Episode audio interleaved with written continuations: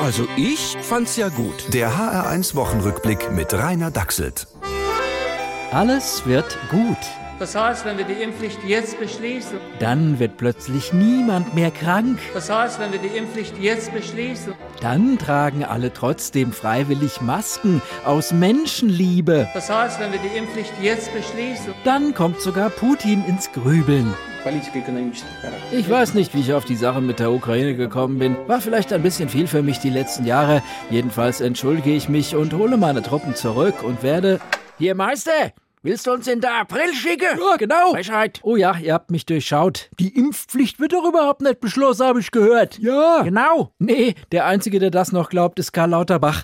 Also ich finde ja, die anderen hätten es ihm ruhig früher sagen können. Es war schon gemein. Ja, der arme Kerl. Also mir tut er leid. Mir nett. Ja, und die Sache mit den Masken? Ich trage meine beide, ganz sicher. Ich auch. Wahrscheinlich. Und ich erst recht, äh, vielleicht. Tapfer. Die Mehrheit der Deutschen möchte die Maske freiwillig weitertragen, behaupten sie jedenfalls. Und ich mache ab Samstag beim Einkaufen den Faktencheck. Und wenn wir sie trotzdem anhaben? Ja. Ja, genau. Dann kaufe ich noch einen Besen dazu und fresse ihn. Denn die Welt ist natürlich auch diese Woche nicht liebevoller geworden, sondern gewalttätiger. Das Motto ist nicht Liebe deinen Nächsten, sondern noch so ein Gag, Zähne weg. Ja, die Ohrfeige hat ein schallendes Comeback erlebt. Will Smith haut einen Komiker, weil der einen miesen Witz über seine Frau gemacht hat.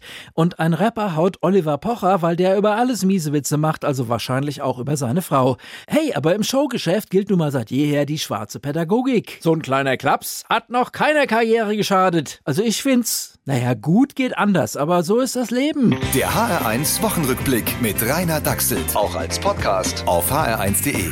HR1. Genau meins.